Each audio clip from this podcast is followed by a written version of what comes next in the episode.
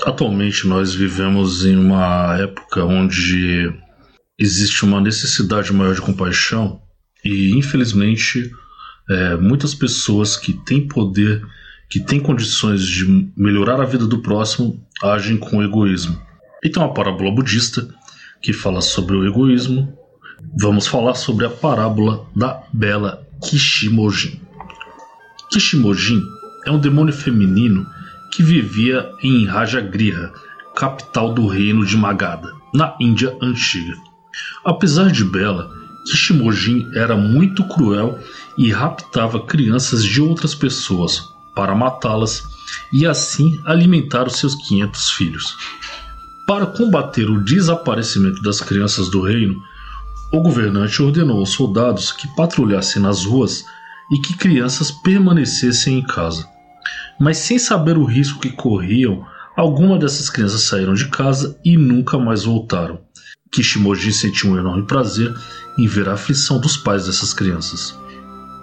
O povo, muito assustado, pediu ajuda a Sakyamuni, o Buda.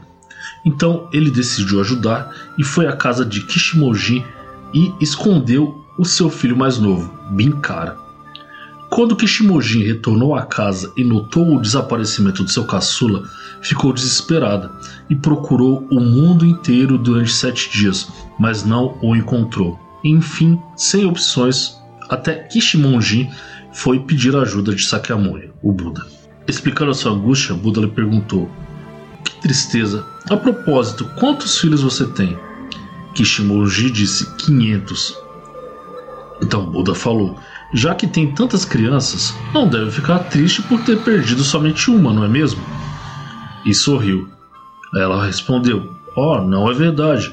Não importa quantos filhos tenha, amo cada um igualmente. Se meu caçula não retornar, não suportarei a dor. Por favor, ajude-me, implorou Kishimojin. Então o sorriso sumiu do rosto de Buda e em seguida ele a repreendeu rigorosamente. Se conhece tão bem a tristeza, por que rouba as crianças dos outros? Você é capaz de imaginar o sofrimento delas? Arrependida, Kishimojin disse: Eu errei, Lord Buda. Nunca mais farei isso novamente. Então, percebendo a sua sinceridade, Buda devolveu-lhe Binkara e o reino encontrou a paz. Essa história ela serve como ponto de reflexão sobre as nossas atitudes no dia a dia e que, em alguns casos, o nosso egoísmo acaba prejudicando outras pessoas. Já que não queremos sentir dor, devemos refletir se não estamos causando dor na vida do próximo. Desejo que você fique em paz.